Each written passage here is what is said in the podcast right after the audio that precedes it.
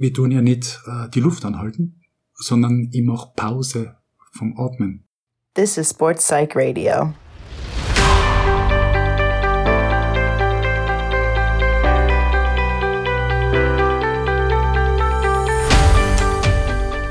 Herzlich willkommen zu Sports Psych Radio, dem Sportpsychologie Podcast, heute schon mit Folge 18. Ich bin dein Host Felix Bick, Sportwissenschaftler aus Innsbruck und heute widmen wir uns einer sportwissenschaftlich hochinteressanten Randsportart mit höchsten psychologischen Anforderungen, dem Apnoe-Tauchen. Ich habe mich mit dem Weltrekordhalter im 24-Stunden-Tauchen, dem achtfachen österreichischen Meister und zweifachen WM-Teilnehmer Thomas Oberhuber in meinem Wohnzimmer zusammengesetzt. Da unser Gespräch etwas länger geworden ist, habe ich es in zwei Podcast-Episoden aufgeteilt. Heute hörst du Folge 18a. In zwei Wochen erscheint dann der zweite Teil unseres Gesprächs als Folge 18b. Thomas erzählt heute, was Apnoe-Tauchen eigentlich genau ist, wie es funktioniert, welche Disziplinen es gibt, wie er dazu gekommen ist und wie ein typisches Apnoe-Training aussieht. Falls du während des Hörens selbst Lust aufs Luftanhalten bekommst, dann erfährst du am Ende dieser Folge, wie das geht. Falls du aber diesen Podcast beim Autofahren hörst, möchte ich dich bitten, mit dem Luftanhalten noch zu warten, bis du wieder sicher geparkt hast. Sportpsych Radio wird unterstützt vom Südtiroler Familienunternehmen Wundersocks mit ihren hochwertigen Sportsocken aus Merino-Wolle. Merino-Wolle schützt vor Blasenbildung, hält die Füße auch im Winter angenehm warm und trocken und ist außerdem biologisch abbaubar. Alle Infos zu den Merino-Socken Made in Italy und den Online-Shop findest du auf wundersocks.com oder du gehst einfach in den Store vor Ort, entweder in Tirol, in Südtirol oder auch bei dir in Deutschland. Nun wünsche ich gute Unterhaltung mit diesem Einblick in die unbekannte Welt der Fische und Meerjungfrauen, exklusiv auf Sportsec Radio mit Thomas Oberhuber. Schauen wir mal. Thomas, wie du mit dem Apnoe-Tauchen begonnen hast, wie lange hast du da eigentlich die Luft anhalten können? Wo ich das erste Mal professionell unter Anleitung die Luft angehalten habe, habe ich äh, 2 Minuten 28 Sekunden die Luft angehalten. Das war bei einem Workshop in Seiersberg in Graz.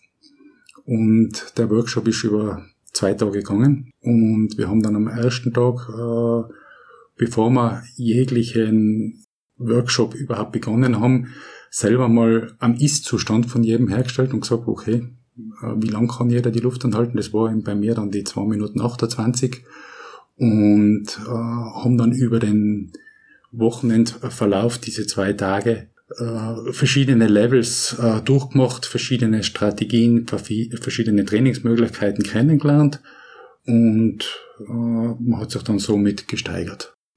Mhm.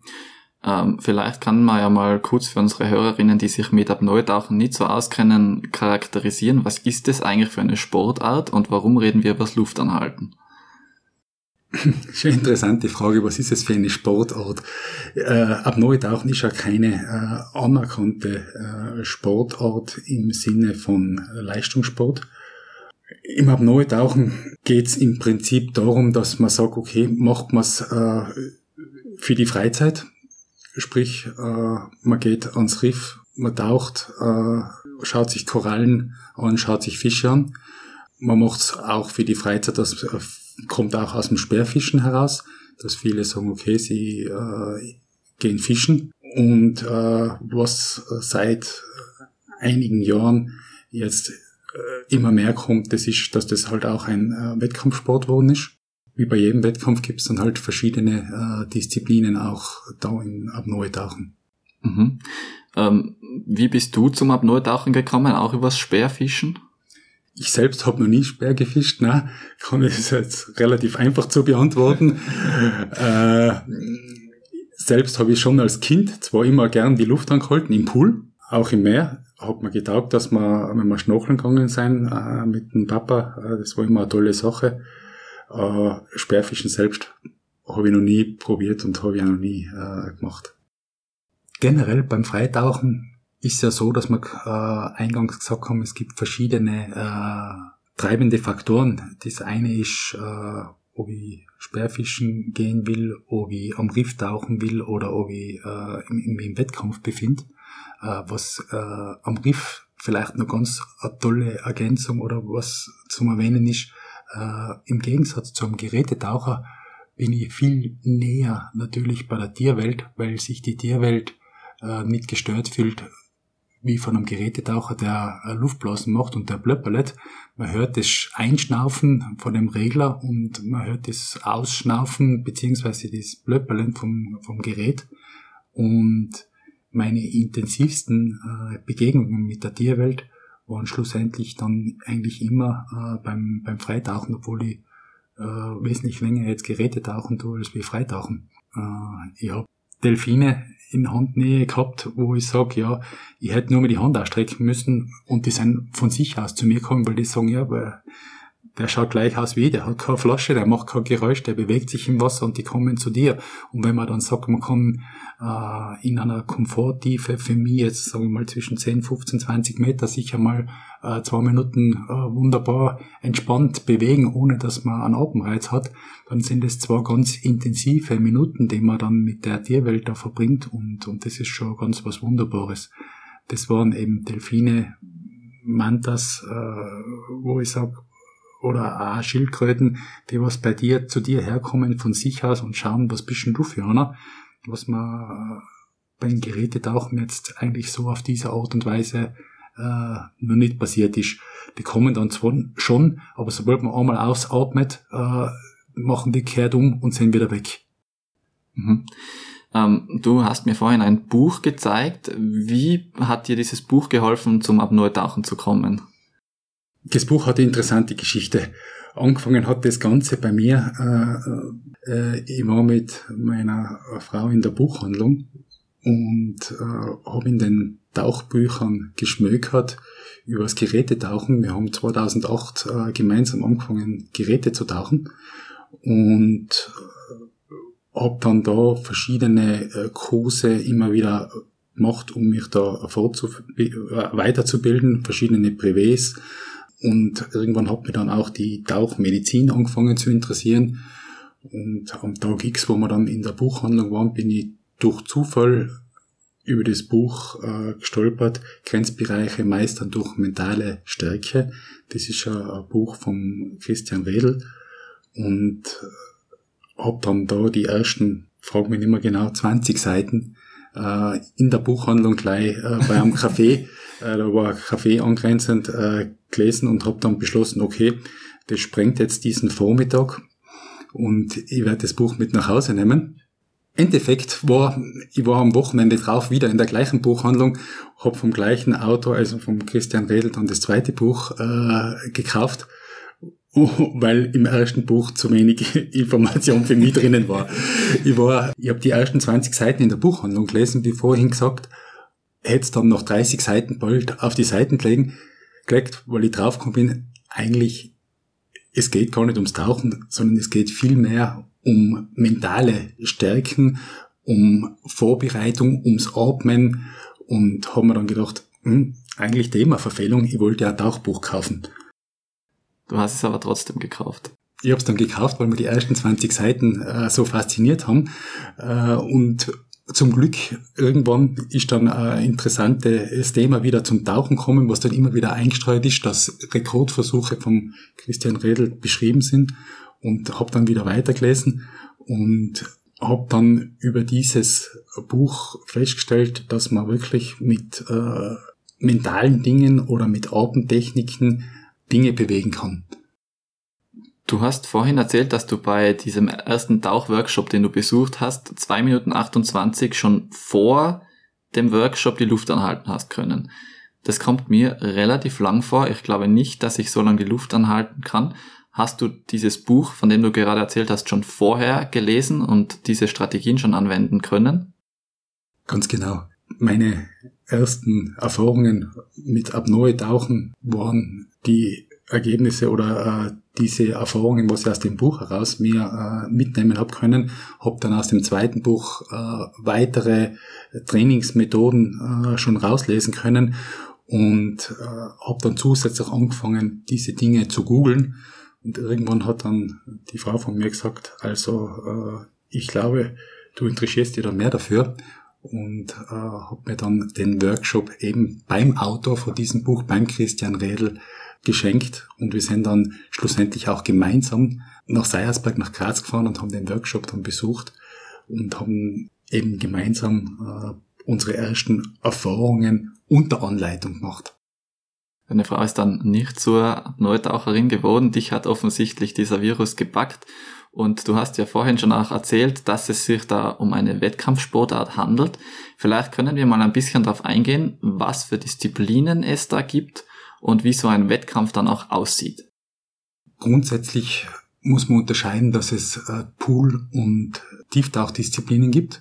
Bei den Pool-Disziplinen unterscheidet man einmal zwischen Statik, das heißt, man liegt im Wasser mit dem Kopf nach unten, Atemwege unter Wasser und haltet die Luft an, ohne dass man sich bewegt.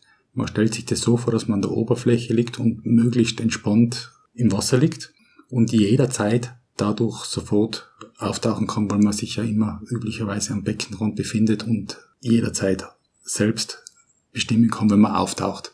Ähnlich bei den Streckendisziplinen im Pool. Die Pooltiefen sind eineinhalb bis zwei Meter. Man hat äh, also im Prinzip auch jederzeit die Möglichkeit abzubrechen und sagen, okay, äh, bis hierher und nicht weiter und äh, braucht dann nur mehr die eineinhalb Meter bis zum Beckenrand äh, zur Oberfläche zu schwimmen und, und ist dann eigentlich auch aufgetaucht. Bei den Streckendisziplinen unterscheidet man, äh, ob man mit oder ohne Flosse taucht, aber im Prinzip sind es eigentlich die beiden äh, großen Einteilungen zwischen Statik und, und Streckentauchen im Pool. Und außerhalb vom Pool, da gibt's ja auch noch was. Außerhalb vom Pool gibt's dann die Tieftauchbewerbe. Beim Tieftauchen gibt's dann wieder verschiedene Disziplinen. Man unterscheidet wiederum, ob man mit oder ohne Flosse taucht. Und dann gibt's noch eine Disziplin, das nennt man Free Immersion, sprich man taucht ohne Flossen, zieht sich aber an dem Seil, das was in die Tiefe geht, äh, aus eigener Kraft nach unten und äh, beziehungsweise dann wieder nach oben. Mhm. Vielleicht für die Hörerinnen, wie muss man sich diesen Aufbau vorstellen? Du hast jetzt von einem Seil gesprochen, wie schaut das genau aus? Wir tauchen an einem Seil nach unten, also entlang eines Seils nach unten, was uns eigentlich nur die Richtung vorgibt. Äh, das Seil hängt frei im Wasser, ist auf einem, äh, auf einer Plattform äh, montiert.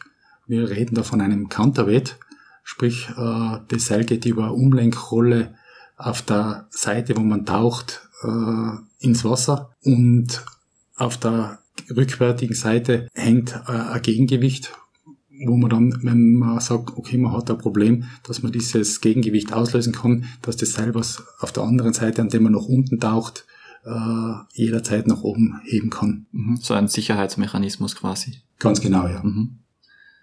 Und du tauchst dann entlang dieses Seils nach unten. Wie weißt du, wie tief du getaucht bist oder wie tief tauchst du da generell hinunter?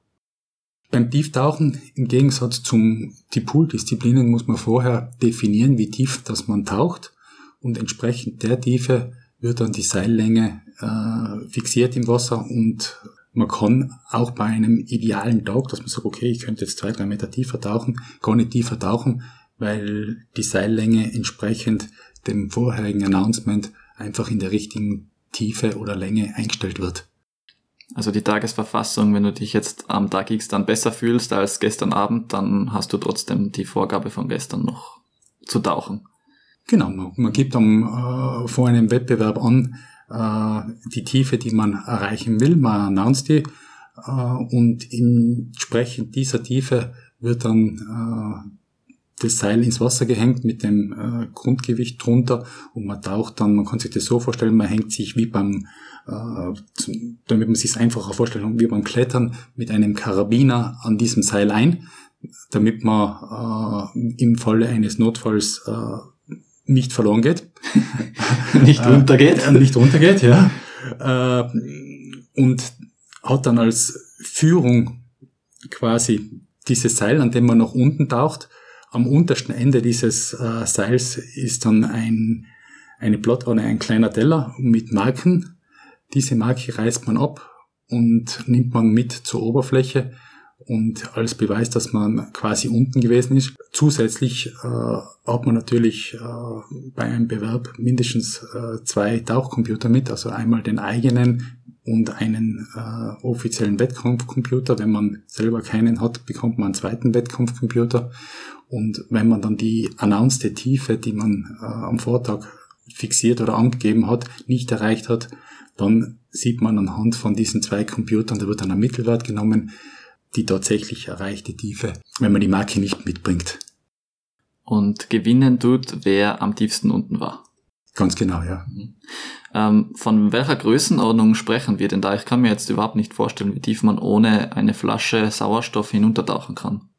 Also wenn ich jetzt von mir ausgehe, ich hab, äh, mein letzter Wettbewerb war jetzt Anfang September am Gardasee und da äh, bin ich jetzt auch Personal Best getaucht, bin bei dem Bewerb äh, mit der Monoflosse 57 Meter tief getaucht. Und du hast nur an der Oberfläche Luft holen können? Ja, genau. Also beim Neutauchen, man, man, man holt Luft, äh, dreht sich um und äh, taucht ab. Und selbst hat man dann eine Zeit, wo man sagt, wir reden da von einem Official Top. Das ist die Zeit, ob, wo abgetaucht werden darf. Dann hat man ein Zeitfenster von 30 Sekunden und in diesen äh, Sekunden taucht man dann ab. Und wenn man dieses Zeitfenster überschritten hat, äh, braucht man auch nicht mehr tauchen, dann ist der Versuch ungültig. Wie viele Versuche hat man da bei so einem Tieftauchwettbewerb? Genau einen. Einen. Und der muss dann einfach sitzen. Ganz genau. Weil es geht ja dann weiter. Zehn Minuten später kommt der nächste Taucher. Das heißt, der Leistungsdruck ist dann in dieser Situation schon relativ groß, weil ja alles jetzt genau an diesem einen Versuch und auch nur an dir hängt.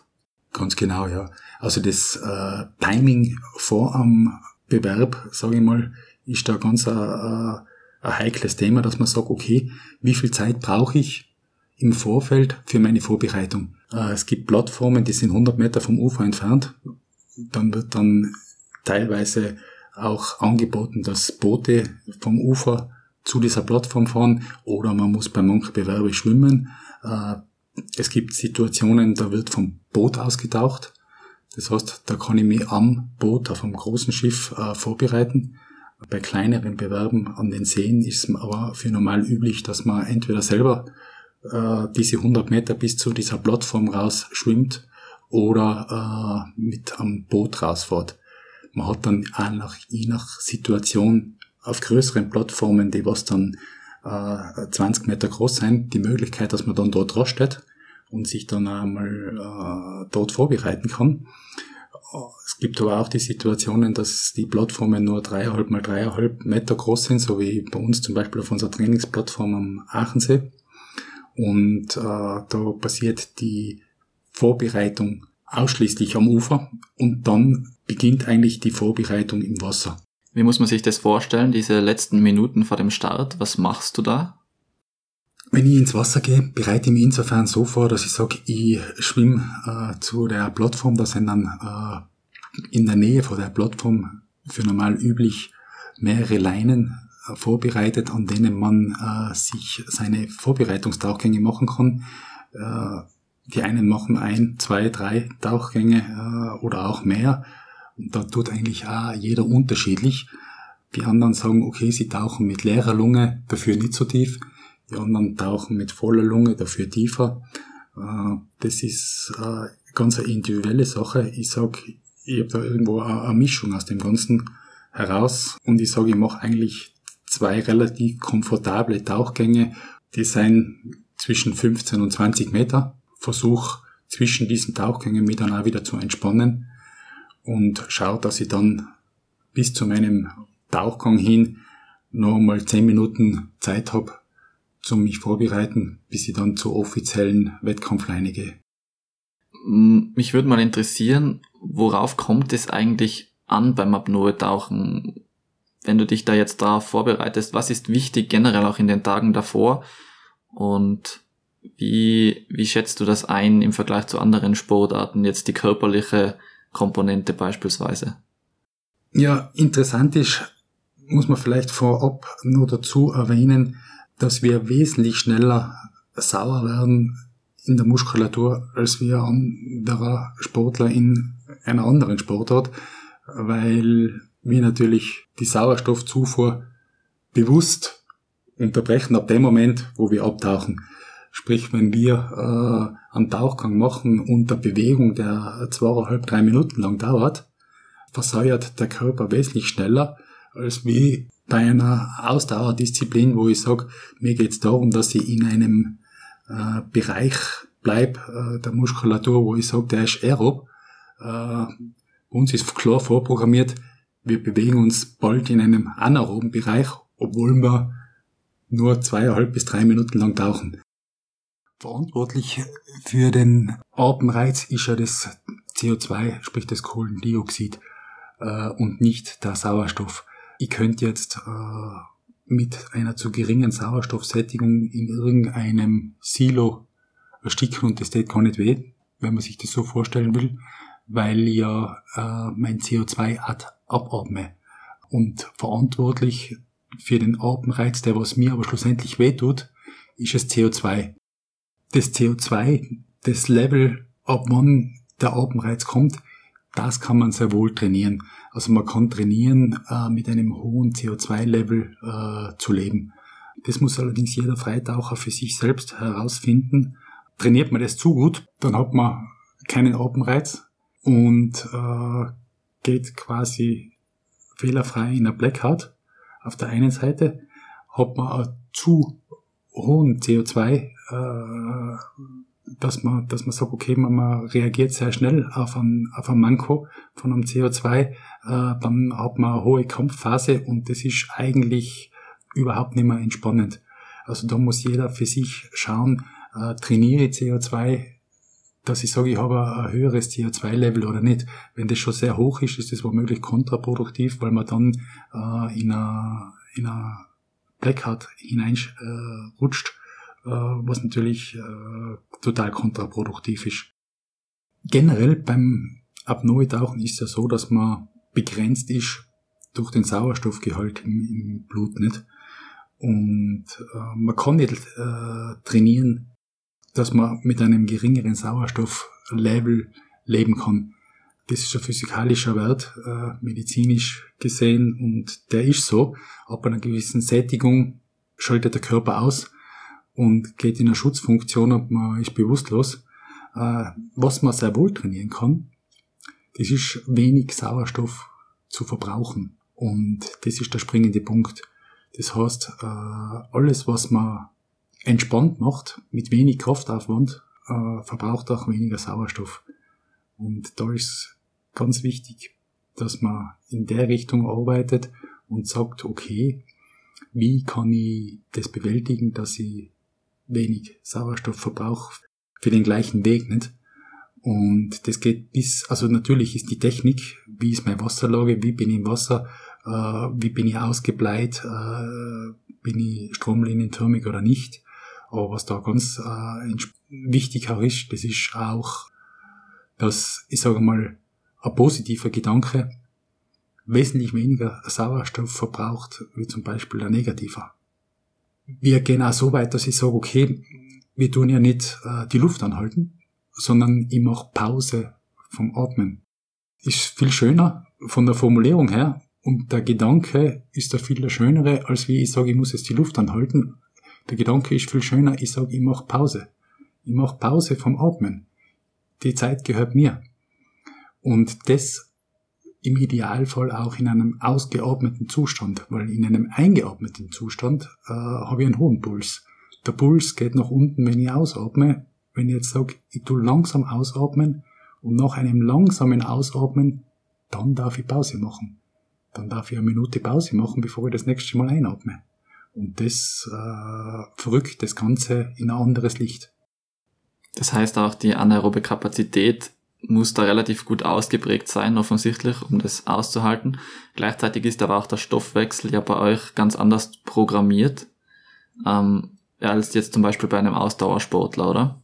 Ganz genau. Also wir gehen auch bewusst her und tun äh, anaerob äh, trainieren, sprich wir machen auch äh, apnoe Spaziergänge, wie auch immer, man zählt Schritte, man schaut auf die Uhr, äh, man macht ganz bewusst äh, unter diesen Bedingungen, die man dann schlussendlich auch dem Körper dem, beim Wettkampf hat, äh, speziell Übungen, dass man sagt, okay, man kommt schnell in einen anaeroben Bereich und die Muskulatur lernt es dann auch zu verstehen.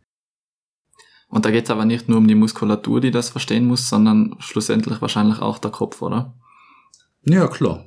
Der Kopf, äh, man weiß, das ganze Ding dauert relativ kurz und man weiß im Vorfeld natürlich auch, dass das irgendwann einmal am Schluss, das ist ein Bereich, wo man eine Kampfphase hat.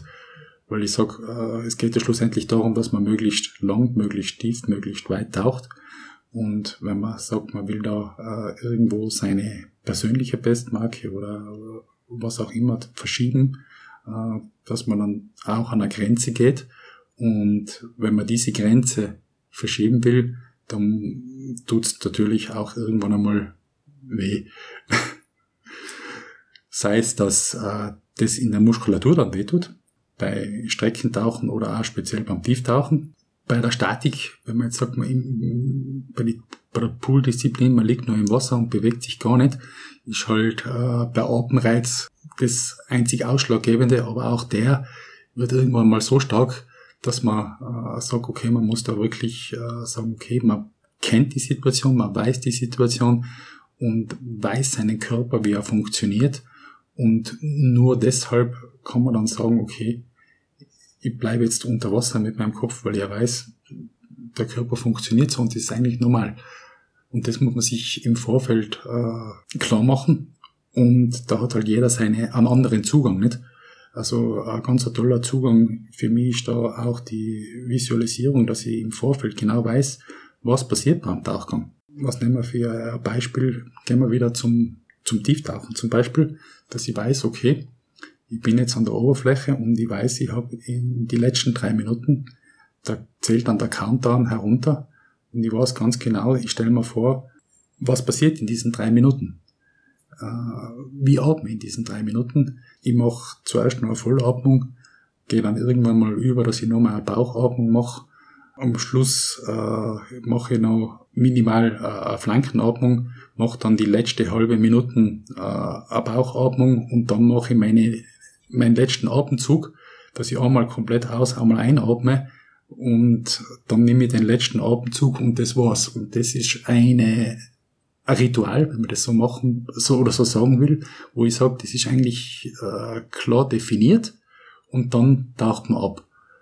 Äh, beim Abtauchen weiß ich dann ganz genau, okay, ich brauche so viel Flossenschläge bis zu meinem ersten Druckausgleich, weiß dann, ich mache noch weitere Flossenschläge, äh, bis ich in der Tiefe bin, äh, mache dann einen Druckausgleich in der Maske, nimm dann schon das Tempo heraus, dass ich sage, okay, jetzt bin ich schon irgendwo bei 15 bis 20 Meter, äh, werde dann bewusst langsam, versucht, dass ich dann da einen perfekten Mouthfeel zu machen.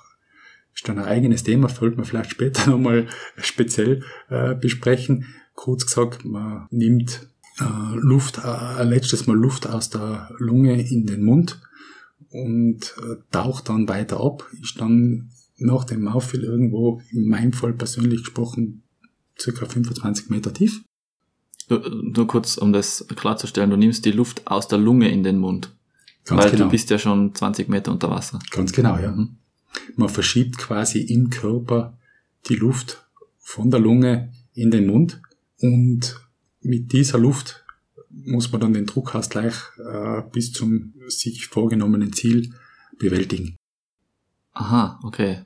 Aber um den Ablauf jetzt äh, fertig äh, zu schildern, äh, bei diesen 25 Metern ist das dann eigentlich die letzte äh, aktive Sache, die man dann macht. Man nimmt diesen Mouthfeel, versucht dann eine Haltung einzunehmen, die möglichst äh, stromlinienförmig ist, dass man senkrecht im Wasser ist und äh, versucht sich dann zu entspannen und ist dann in einem freien Fall äh, bis zur angesagten Tiefe. Dreht dann mit dieser angesagten Tiefe um, äh, nimmt er das Markerl, was da auf der Bottomplate montiert ist, oder auch mit einem Gummi fixiert ist, reißt es ab und taucht den gleichen Weg wieder nach oben, äh, hat 20, 30 Zentimeter vor sich die Leine als Orientierung und wenn man wieder nach oben taucht, die Leine selber darf man, wenn man jetzt mit Flosse taucht, ja nicht verwenden als Hilfsmittel, sondern die ist wirklich nur Orientierungshilfe beziehungsweise Sicherungsleine, wo man sich mit dem Karabiner einhängt und hat dann im unteren Bereich einen, einen relativ intensiven Bereich, weil man ja gegen äh, den Abtrieb aufkämpfen muss. Das geht dann bis, sage ich mal, äh, in der Tiefe von 20 Meter, wo man selber dann schon nicht mehr so viel Abtrieb hat. Es sind dann schon die Sicherungstaucher da, das ist dann je nach äh, Tiefe kommen die zwischen 20 und 30 Meter einen entgegen und man taucht dann mit diesen Sicherungstauchern nach oben an die Oberfläche, äh, wo man sich dann an der Oberfläche, sobald man außerhalb ist, an der Leine festheben kann, äh, dass man ja nicht mit den Atemwegen wieder unter Wasser kommt. Macht dann sein Oberflächenprotokoll und äh, wenn man dann äh, das Oberflächenprotokoll gemacht hat und 20 Sekunden äh, vergangen sind, bekommt man dann vom Schiedsrichter eine weiße Karte in diesen 20 Sekunden darf dann auch keine Berührung mit irgendeinem Sicherungstaucher oder mit einem Coach passieren, so dass einen niemand äh, da unterstützt und hebt, sondern das muss aus eigener Kraft passieren. Und das Ganze hat den Sinn, dass man quasi sicherstellt, dass du noch lebendig und, und nicht ohnmächtig an die Oberfläche kommst und sozusagen noch für dein eigenes Überleben sorgen kannst, auch wenn du gerade grenzwertig lang unter Wasser warst. Ja, ganz genau. Deswegen hat man diese Dinge genau definiert, dass man sagt, man macht ein Oberflächenprotokoll, wo man ein Okay-Zeichen gibt und auch äh, dazu sagt, dass man okay ist. Das ohne weitere Hilfe vom einem Coach oder gar von einem äh, Sicherungstaucher, um zu gewährleisten, dass das keine grenzwertigen Tauchgänge sein, äh, sondern dass man sicher auftaucht und auch danach noch äh, ein Protokoll machen kann, und nicht gerade und gerade irgendwie an die Oberfläche wieder retour kommt. Hinauftreibt. Auf jeden Fall interessanter Ablauf. Also ähm, mir fällt jetzt keine, ja. Wir sind ja abgeschweift, wir haben ja davon geredet, wie immer das, die, die Vorbereitung. Genau. Ich wollte eigentlich sagen, ich visualisiere diesen Tauchgang. Im Prinzip habe ich jetzt aber eigentlich diesen Tauchgang mehr oder weniger äh, ins Detail auch mit äh, beschrieben. Aber im Prinzip geht es darum, dass man sich in dieser Vorbereitungszeit, ich für mich eben diesen Tauchgang visualisiere und sage, okay, bis hin zum Glücksgefühl, dass ich sage, okay, ich habe es geschafft und bin jetzt wieder an der Oberfläche. Das sind so die Dinge, die einem äh, oder mir durch den Kopf gehen, bevor ich abtauche. Ähm, gehen wir noch einmal einen Schritt zurück du bist jetzt schon direkt am Wettkampftag gewesen, aber wie bereitest du dich denn jetzt trainingstechnisch eigentlich darauf vor? Eine Sache hast du schon angesprochen, diese apnoe Spaziergänge. Was sind sonst so Trainingsmethoden, die du verwendest? Beim Tieftauchen, um das wieder heranzunehmen, geht es darum, dass man seine Lunge entsprechend äh, an die Tiefe adaptiert.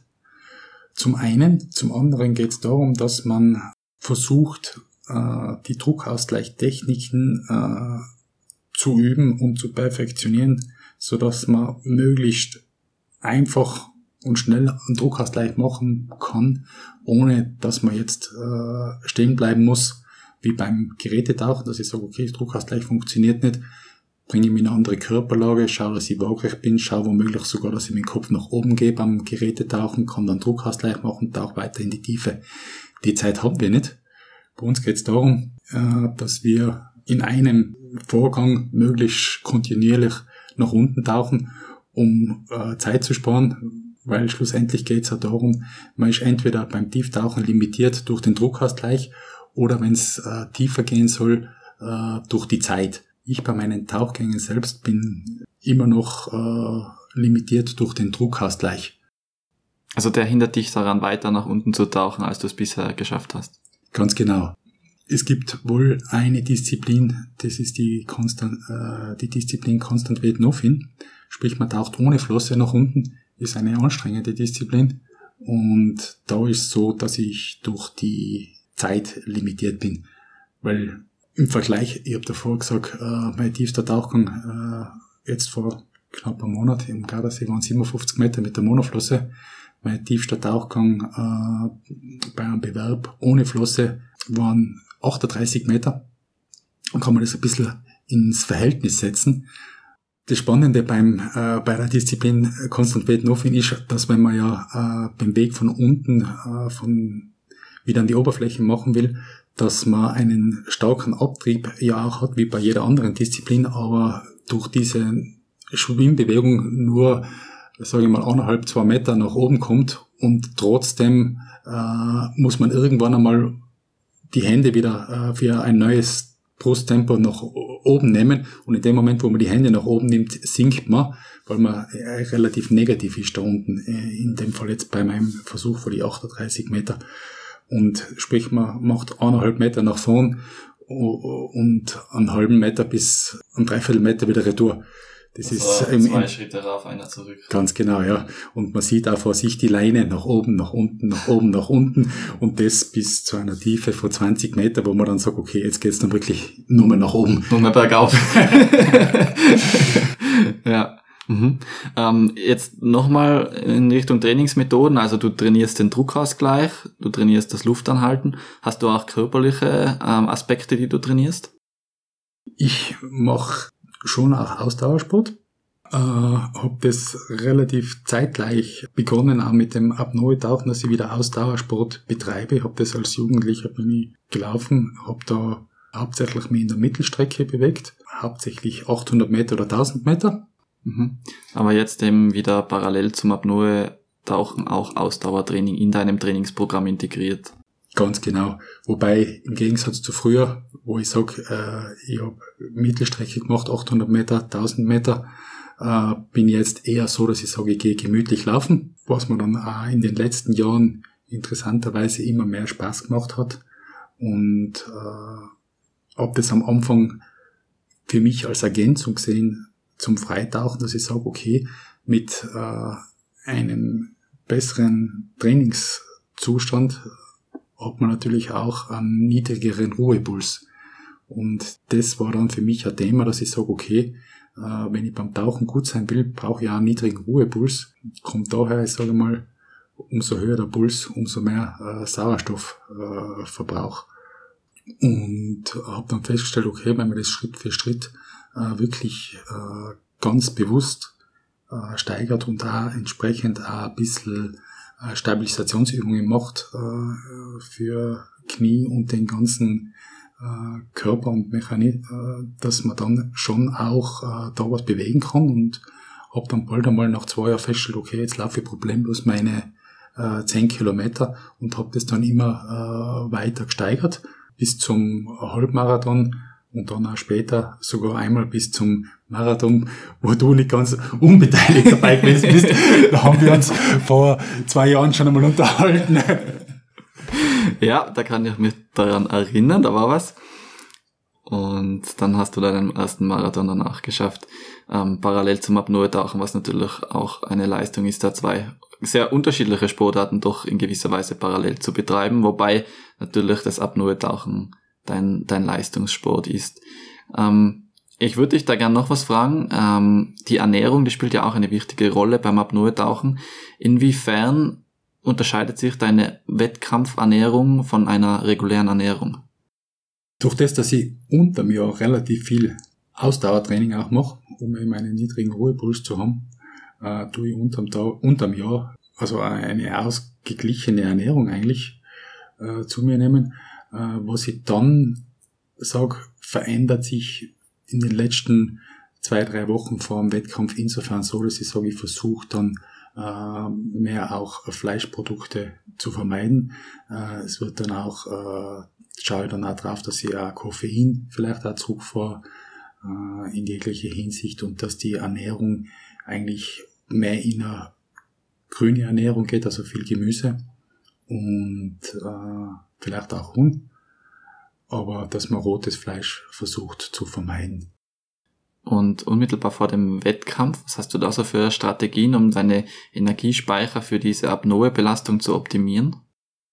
Knapp davor äh, ist dann auch vielleicht auch so, dass man sagt, okay, man geht dann speziell in eine basische Ernährung, dass man möglichst Basis eingestellt ist, weil sauer wird der Körper durch die Belastung dann sowieso.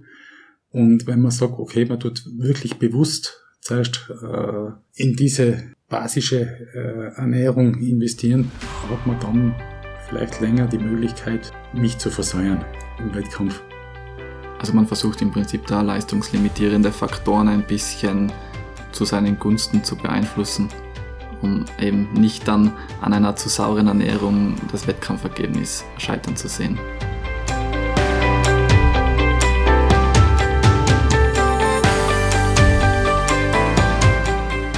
57 Meter tief tauchen und das ohne Luftflasche. Also das würde ich mir ganz bestimmt nicht zutrauen. Übrigens hat mir Thomas bei unserem gemeinsamen Läufchen nach der Aufzeichnung noch gut eine halbe Stunde lang erklärt, wie komplex allein der Druckausgleich in diesen Tiefen ist. Durch den hohen Wasserdruck wird die Luft in der Lunge nämlich so stark komprimiert, dass man dort unten eigentlich nicht mal mehr ausatmen kann.